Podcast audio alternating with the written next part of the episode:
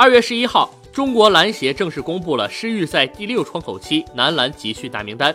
本次十五人名单由刚刚回国的周琦领衔，赵睿、阿卜杜沙拉木、辛锐为主。值得一提的是，易建联、郭艾伦等多名绝对主力本次未能入选。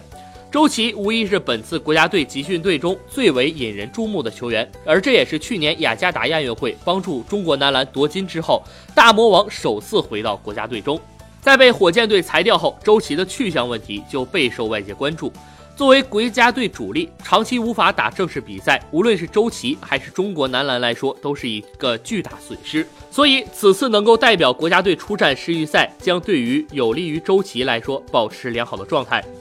值得一提的是，周琦已经于大年初三从美国返回国内，目前他正在与辽宁男篮进行合练。至于他未来能否代表辽宁征战 CBA，暂无官方表态。本次男篮集训意在备战参加2019年男篮世预赛第六窗口期的比赛日。在2月15号 CBA 第四十轮比赛战罢后，CBA 将进入到窗口期，国手们将于2月16号报到。第六窗口期也是二零一九年男篮世预赛最后一个窗口期，届时全部比赛结束之后，世预赛三十二强将尘埃落定。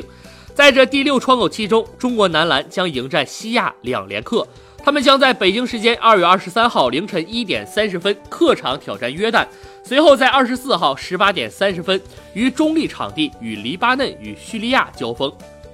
上一个窗口期迎来红蓝合并之后首秀的中国男篮，曾先后战胜叙利亚与黎巴嫩。目前，中国男篮以六胜四负的战绩位列新西兰和韩国之后，排名亚太区一组第三名。虽然以年轻球员为主，并且没有出现压力。但是李楠指导一直强调，国家队要打出精气神，并且为了跻身世界杯最终的十二人大名单，球员们也会不会有任何懈怠，定会全力以赴，全力拿下两连胜。